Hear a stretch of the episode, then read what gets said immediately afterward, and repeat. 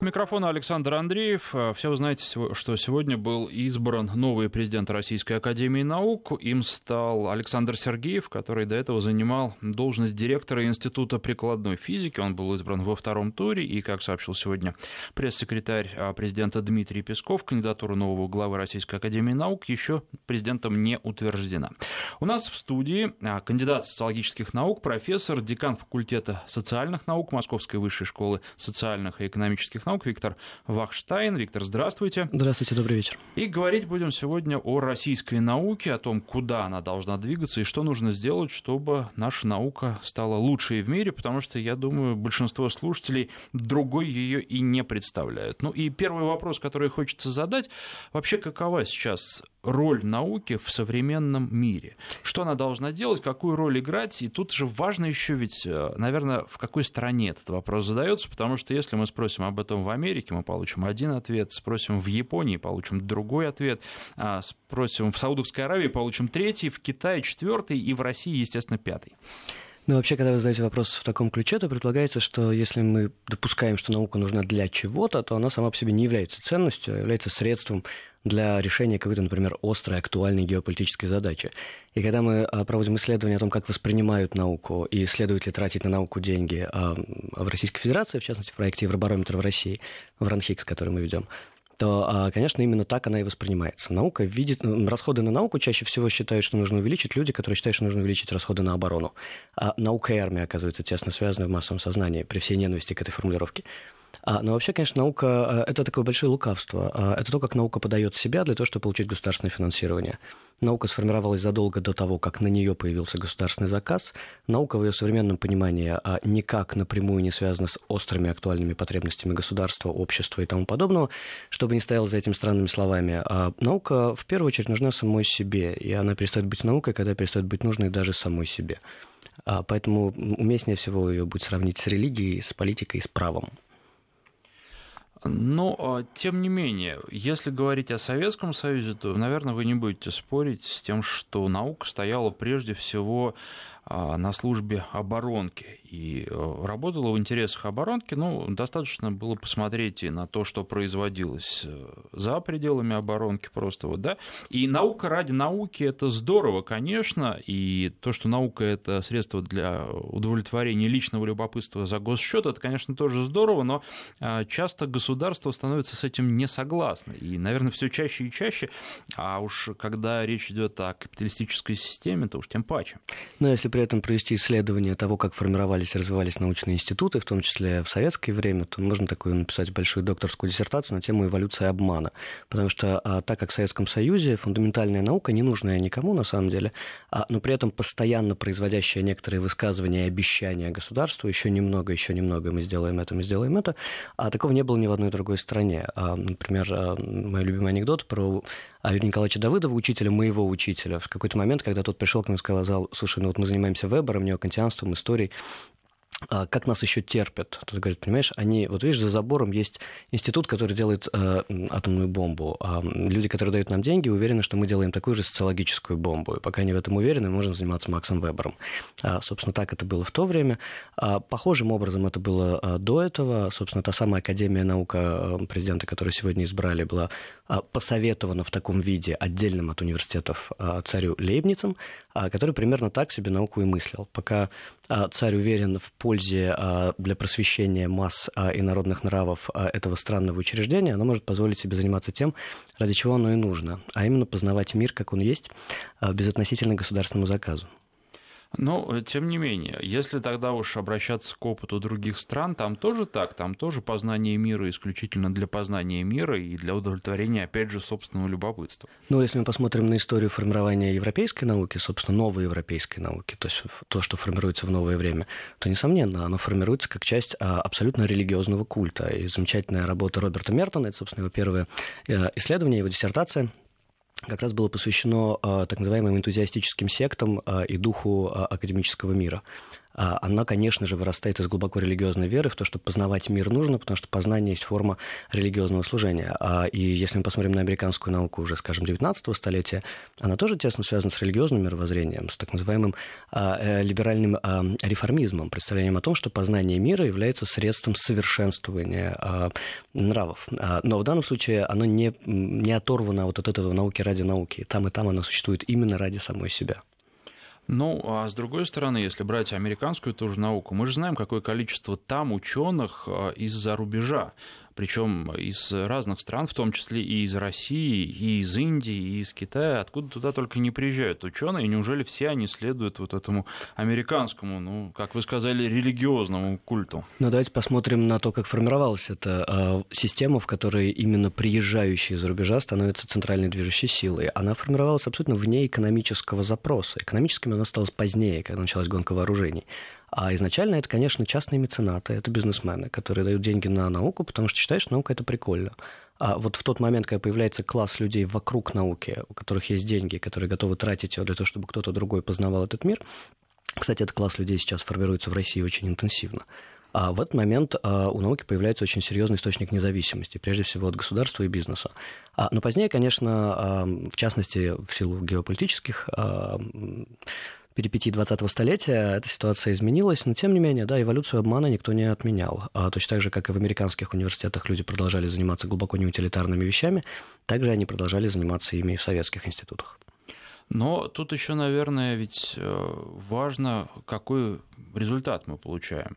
И ну, если говорить о зарубежных странах, то результат там другой совсем, вполне возможно за счет яркой обертки, но тем не менее мы видим то, что результаты работы ученых да, ради собственного интереса и познания мира, они воплощаются в итоге в красивые кухонные комбайны, мобильные телефоны и так далее. Почему-то в нашей стране это происходит с большим трудом. У нас результаты работы ученых тоже можно, можно на них посмотреть, на а, системы S300 и далее, и на многие а, другие вещи. Но вот э, что касается, например, автомобилей, как у нас было при царе с ними плохо, и как а, царский автопарк состоял в основном из моделей зарубежных, так и сейчас с автомобилями по-прежнему какие-то проблемы. Почему вот э, наука, казалось бы, цели у ученых везде одни и те же, а результаты работы получаются разными?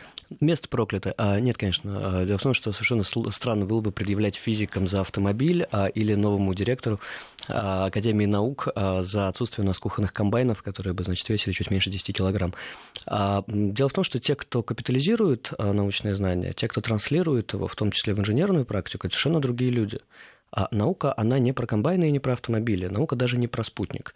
А вот эта а, граница между теми, кто способен это знание капитализировать, прежде всего сначала перевести просто то, что они там напридумывали, в более прикладную плоскость, и дальше уже найти точки связи между производством, инвестициями, получением государственных грантов, а, то, что сегодня становится а, основной компетенцией для людей такого рода. А это просто разные люди. Просто если мы думаем, что срочно научив всех наших физиков делать значит, там, по конверсии кухонные комбайны, мы сильно улучшим российскую науку, то нет, конечно. И в этом смысле... Мы улучшим наши комбайны. Это Ой, тоже немало. я вас умоляю. Вот последнее, что я бы хотел иметь на своем кухонном столе, это комбайн, придуманный отечественным физиком. А, не дай бог. А, так что нет, в данном случае просто надо четко понимать, что сфера науки — это довольно суверенная суверенная область. Она никак не а, напрямую не связана. Хотя надо признать, что, а, скажем, в Штатах до сих пор крупнейший инвестиционный поток а, в науку идет из Министерства обороны. И в этом смысле те деньги, которые дают DARPA, и те деньги, которые приходят через военный заказ, а иногда напрямую оказывали влияние в том числе на содержание науки. Например, одна из самых математизированных областей, которая сегодня в социологии, возникает благодаря тому, что двух иммигрантов после Второй мировой войны а, Министерство обороны нанимает для того, чтобы они а, создали математическую теорию, позволяющую предсказать действия красных. А, научите нас думать за красных, так дословно звучал а, заказ. Но пока они, значит, имитировали, а, что теория игр, ими придуманная, может как-то помочь в военном деле, а параллельно разработали довольно интересную, оригинальную, фундаментальную математическую теорию. Что, конечно, мешало им каждый год обновлять свой запрос на очередные деньги, потому что для того, чтобы придумывать фундаментальную математическую теорию, Министерство обороны США должно быть уверено, что она им как-то поможет.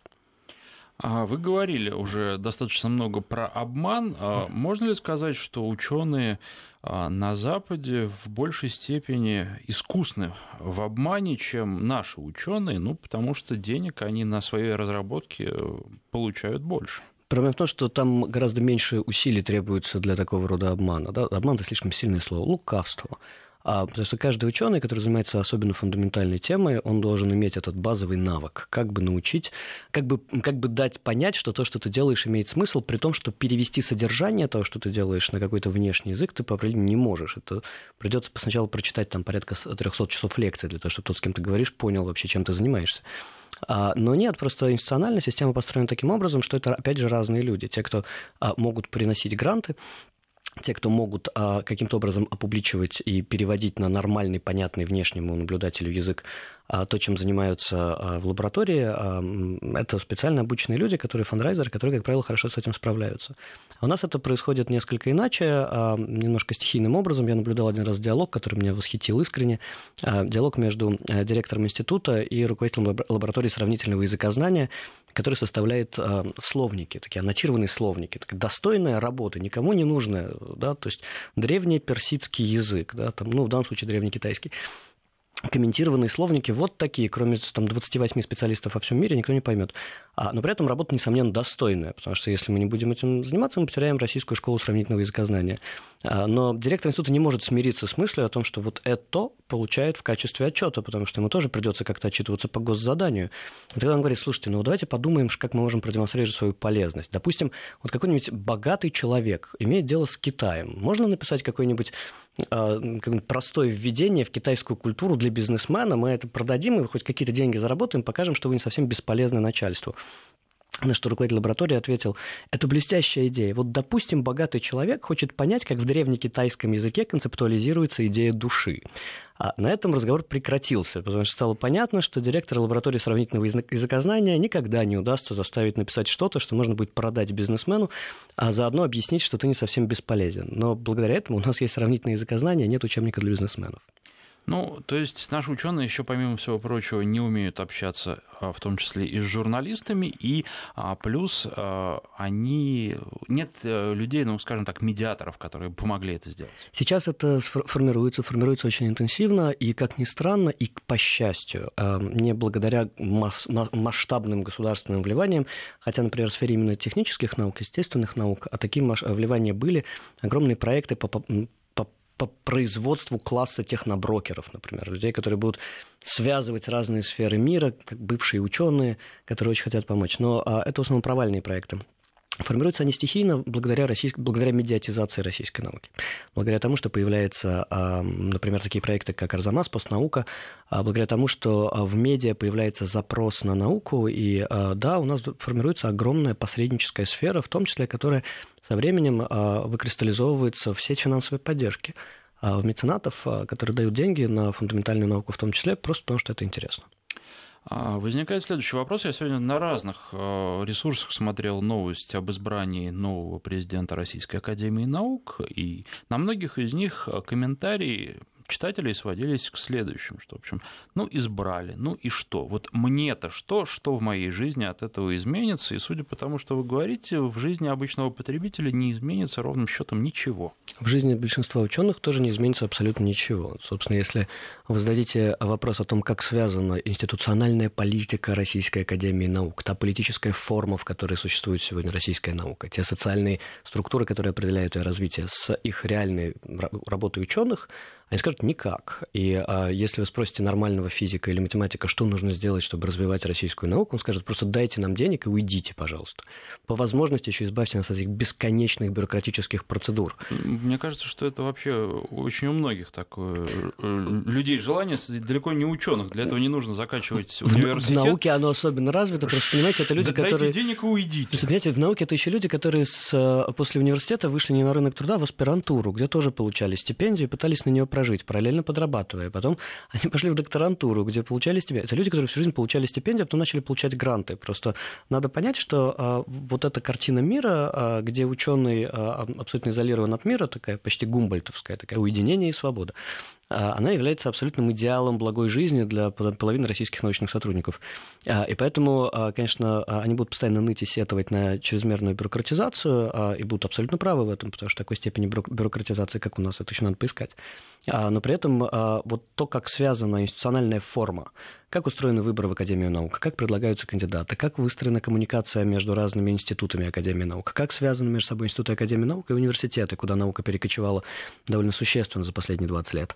А вот а, эти вопросы их волновать не будут. Но просто у нас наука специфическая, социология, она как раз изучает, как связана а, форма, например, модели защиты диссертации и качество производимого научного знания.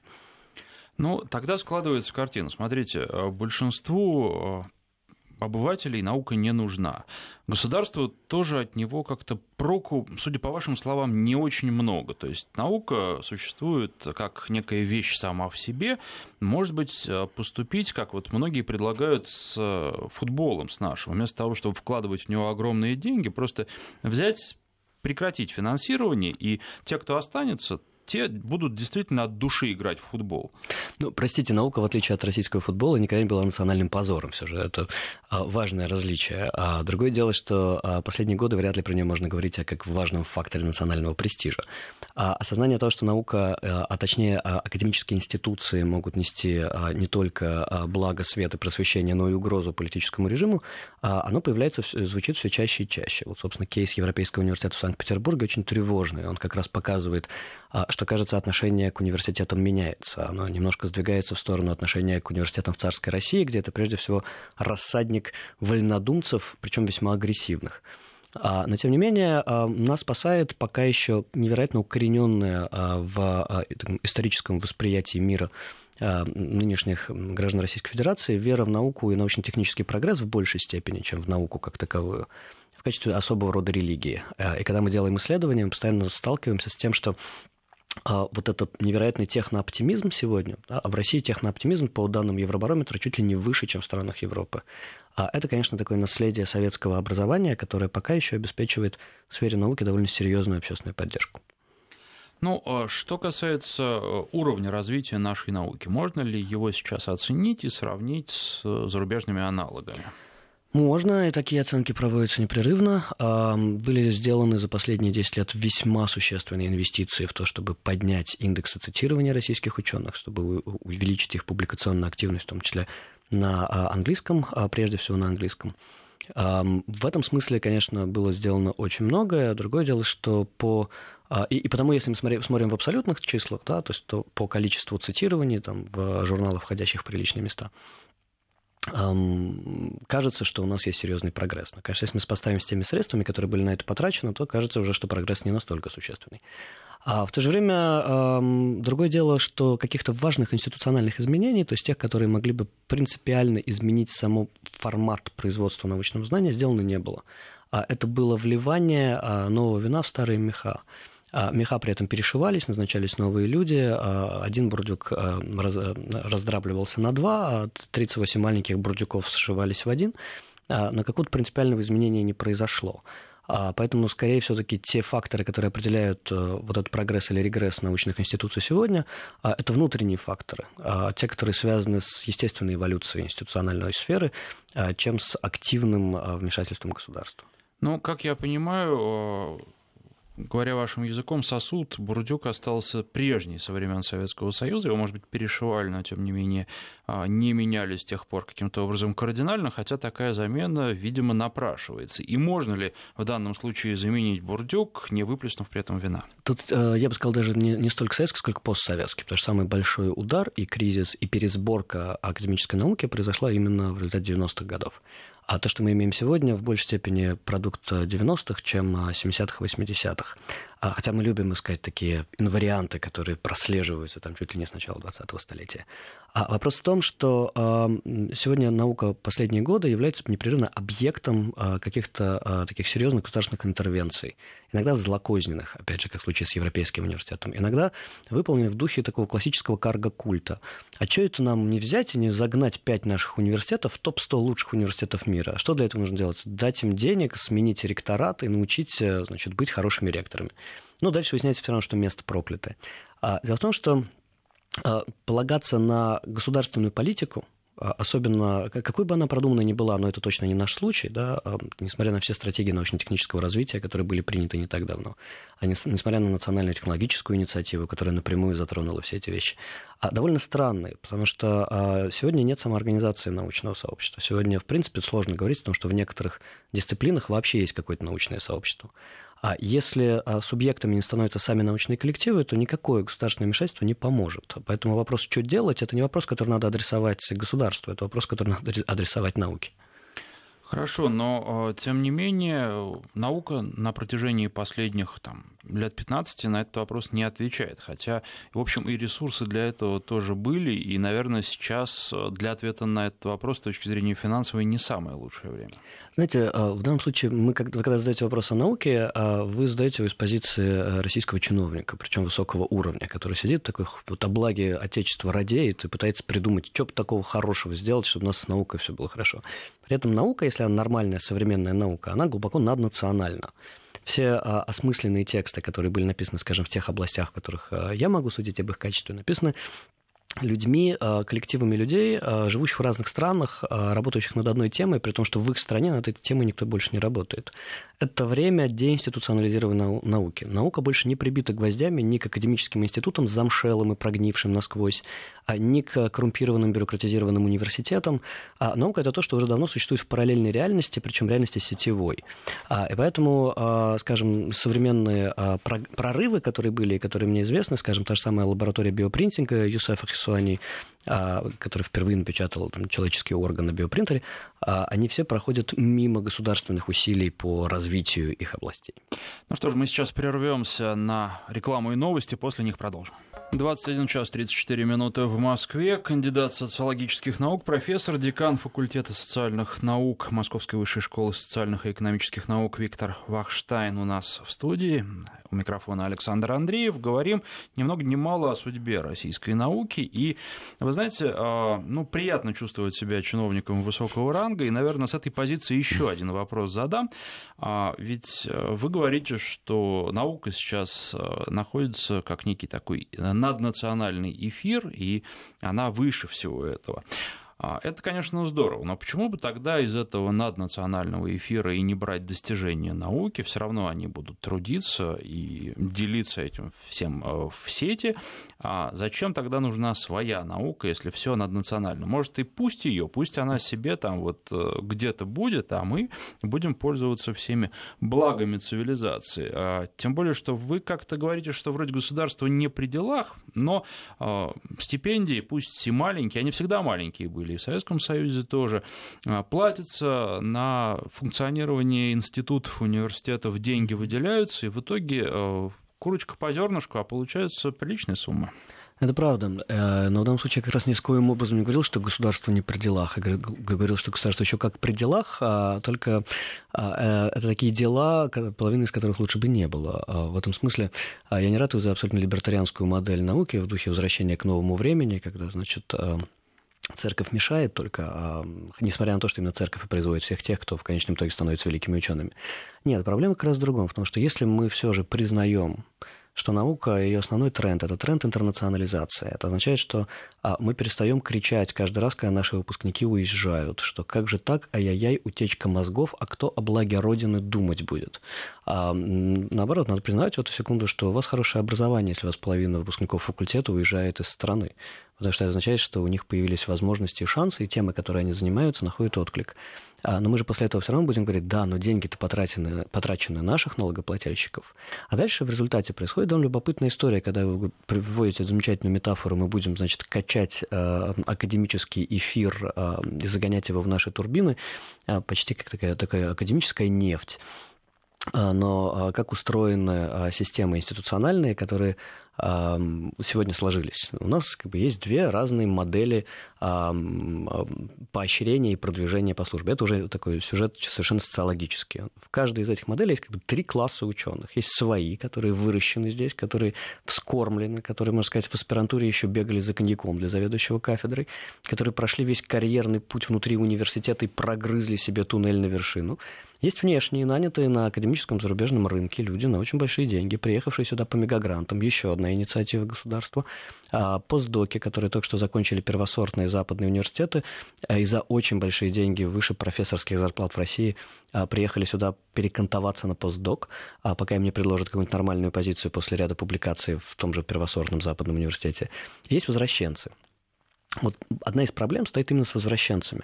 К слову о том, как обратно зачерпнуть из академического эфира. Потому что смотрите, что происходит. В одной модели, а, условно назовем ее Академией наук, хотя это очень условно, а ты должен быть очень сильно своим для того, чтобы подняться и занять определенную позицию, а, в том числе получить доступ к распределению ресурсов, что считается административно важной позицией.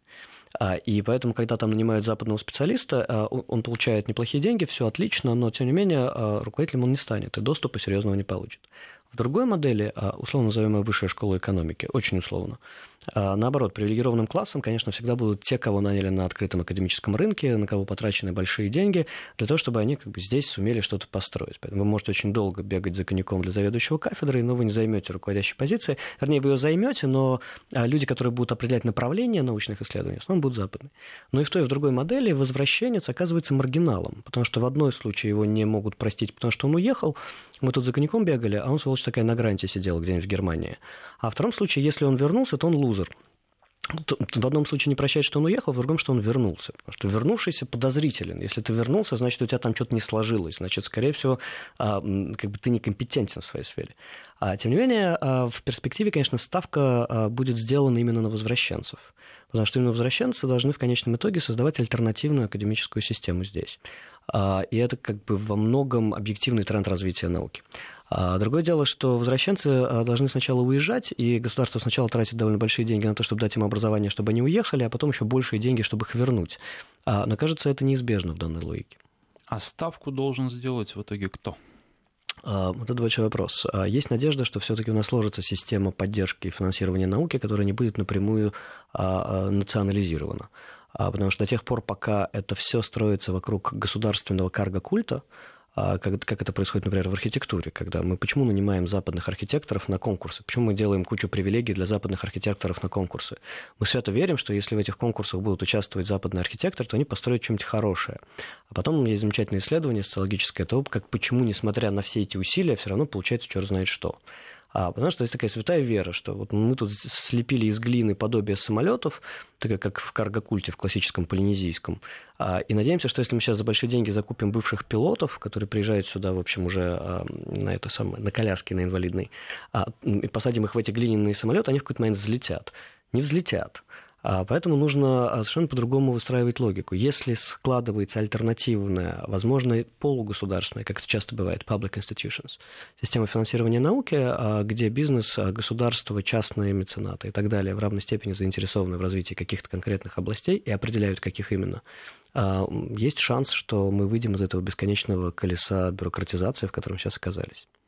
Ну, а, есть еще такой вопрос по поводу возраста ученых. Правда, что сейчас у нас ученые старые, молодежи, ну, практически нет?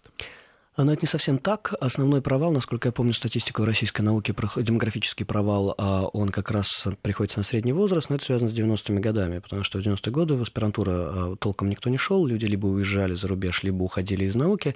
у нас почти 20-летний провал, а, причем по очень многим дисциплинам. Поэтому у нас есть очень молодые, замечательные, талантливые во всех областях Ученые, значительная часть которых уезжает из страны, потому что не видят перспектив здесь, и отчасти потому, что хотят заниматься, хотят состояться в большой мировой науке. Это, как понятно, в наука как наднациональный институт – это привилегированный тред, э, уход. А, а есть люди весьма компетентные, но уже довольно пожилые. А провал как раз именно по среднему поколению. Хотя вот среди возвращенцев среднего поколения больше всего. И за счет них эту проблему можно решить? Но в данном случае я бы, опять же, не говорил, что это проблема. То есть, если смотреть на это глазами национального государства, это проблема. Если смотреть на это с позиции науки, то все окей. А те, на кто способны, уезжают. И а, многие из них добиваются весьма существенных достижений. А те, кто остаются, находят способ делать то, что а, значимо и важно в их дисциплинарной области здесь. Опять же, упомянутая мной лаборатория биопринтинга вообще не имеет отношения к э, российскому государству, она создана на деньги фармацевтической компании, а что позволяет им закупать лучшее оборудование, очень дорогие стволовые клетки и так далее. А, молодежь, вы сказали, очень хорошая, но я знаю мнение ученых, э, которые говорили, ну, по крайней мере, вот э, до последнего времени, там, до последних пяти лет, э, последние пять лет не знаю, какая там ситуация, может быть, она кардинально изменилась, хотя сомневаюсь, что уровень подготовки в российских университетах, институтах последовательно падал, начиная с советского периода и вплоть до наших дней. Дело не столько в уровне подготовки. Советские университеты и институты, в принципе, а, в силу своего устройства не были ориентированы сами по себе на развитие и воспроизводство науки. Вернее, на развитие науки. Они были ориентированы на воспроизводство кадров. Вот именно потому, что там действует та самая логика, из которой вы задаете этот вопрос. Логика национального государства, которому нужно поставлять определенным образом обученных людей. И если государство, если университет с этим не справляется, а поставляет ученого, который занимается довольно редкой проблемой, и потому предпочитает уехать из страны, то деньги, потраченные на его образование, а потом на оборудование, которое он использовал, это выброшенные деньги.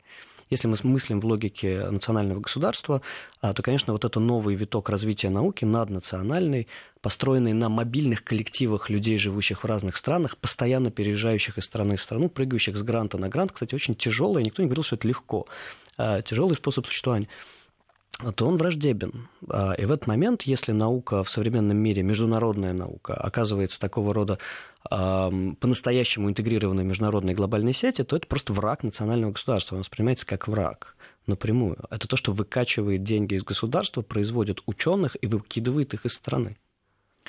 А, Все-таки не совсем понял, а какая система нужна, чтобы не уезжали, чтобы уезжали, но потом возвращались, и как этого добиться? У нас сейчас не так много времени остается, я не хочу, чтобы вы начинали ответ на этот вопрос, потому что потом вас э, все равно придется прерывать.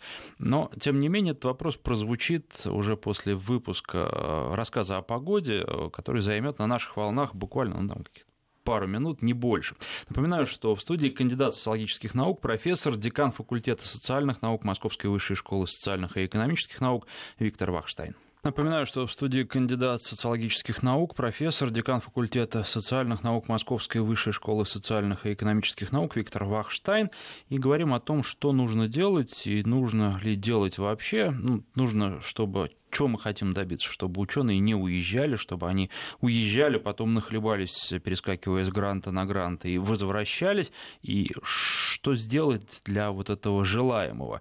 А, ведь, наверное, все-таки отойти и не мешать это тоже ну, не совсем вариант, потому что я вспоминаю аналогию, и аналогия прямая по поводу свободного рынка. Вот некоторое время назад нам говорили, что рынок должен быть свободный, он сам все отрегулирует. Вы только вот главное отойдите и не мешайте. Государство государство пусть отойдет и не мешает. И, в общем, а, когда государство мешает, как-то выходит получше. Вы уверены? В общем, да, потому что я смотрю не только на наш опыт, а и на зарубежный, и везде государство вмешивается, и это приносит свои плоды. Ну, есть огромная разница между активной политикой государства в экономике и государственным капитализмом. Но мы сейчас не будем это обсуждать, это отдельная тема. А что касается, нужно ли делать так, чтобы э, уезжали или не уезжали, ну вот когда у вас есть холодная война, и есть два центра силы и центр невероятной концентрации ресурсов, а, и по большому счету между ними а, растянутым оказывается весь остальной мир, тогда вы можете позволить себе шарашки.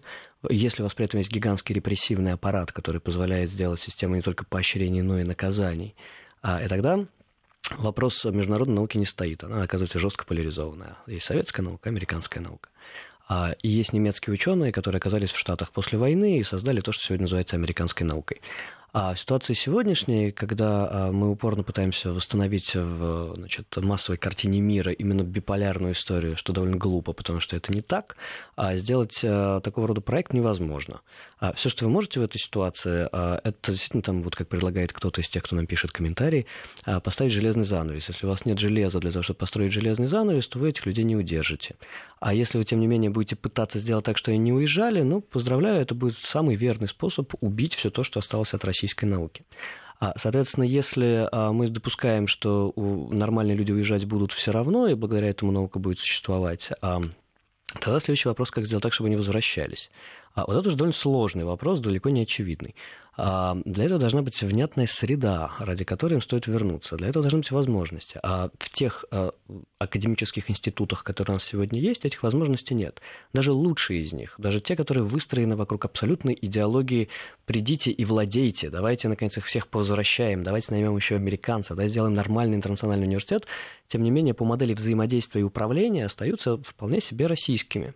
Классический пример, когда на Мегагрант приезжает какой-нибудь крупный ученый, в конце года он получает письмо от ректора, что, к сожалению, а, я тебе пока зарплату больше платить не могу, потому что Российское министерство мне все еще деньги не перечислило, так как никак мы не можем согласовать последние бюрократические тонкости.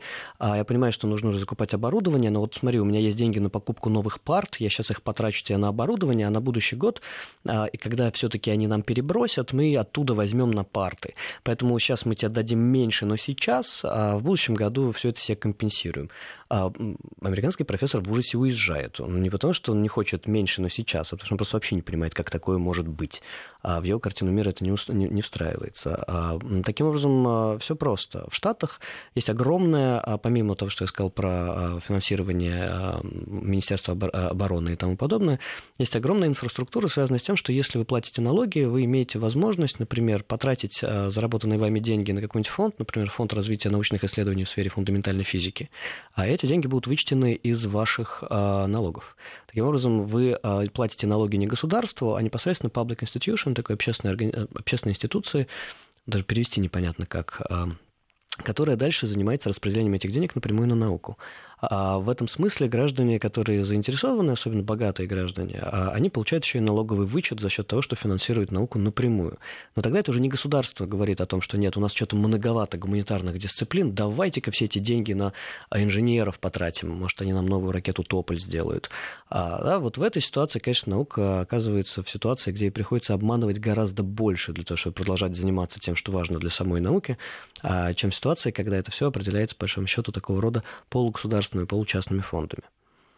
Все-таки я не понял разницу, честно говоря. Вы говорите, э, создать ситуацию, при которой не будут уезжать, невозможно, но вот создать ситуацию, при которой будут возвращаться, можно.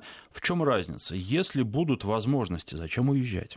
Если будут возможности, какие? Потому что, например, есть э, э, хорошие примеры, когда вся академическая структура, инфраструктура перестраивалась со ставкой на возвращенцев.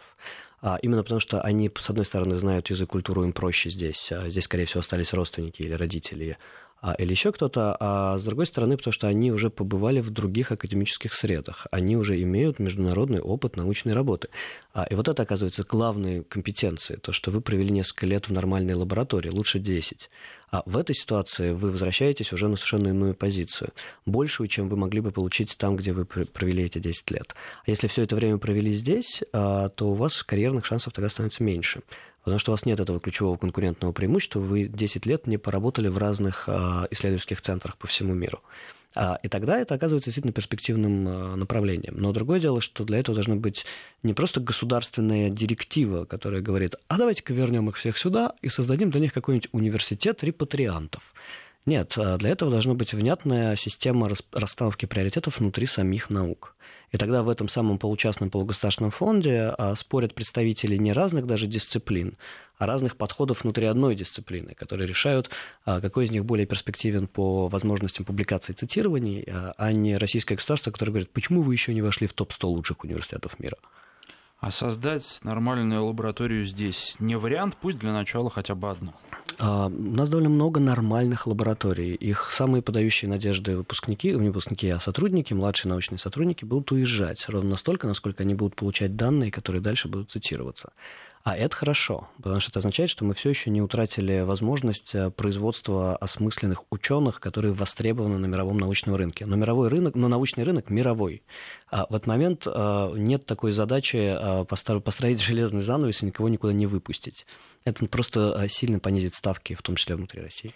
Зачем уезжать? Не понимаю, чего не хватает здесь, если с индексом цитируемости все нормально, если вообще, ну так в целом все нормально и лаборатория хорошая. А в данном случае все просто. А, если вы представляете себе, а, скажем, Липецк, в нем есть университет. Нормальный. Ну, там, условно, нормальный. До Липецка сойдет. И вы в этот момент, когда ребенок у вас в Липецке вырастает, у вас есть возможность отправить его учиться в МГУ или оставить его в Липецке.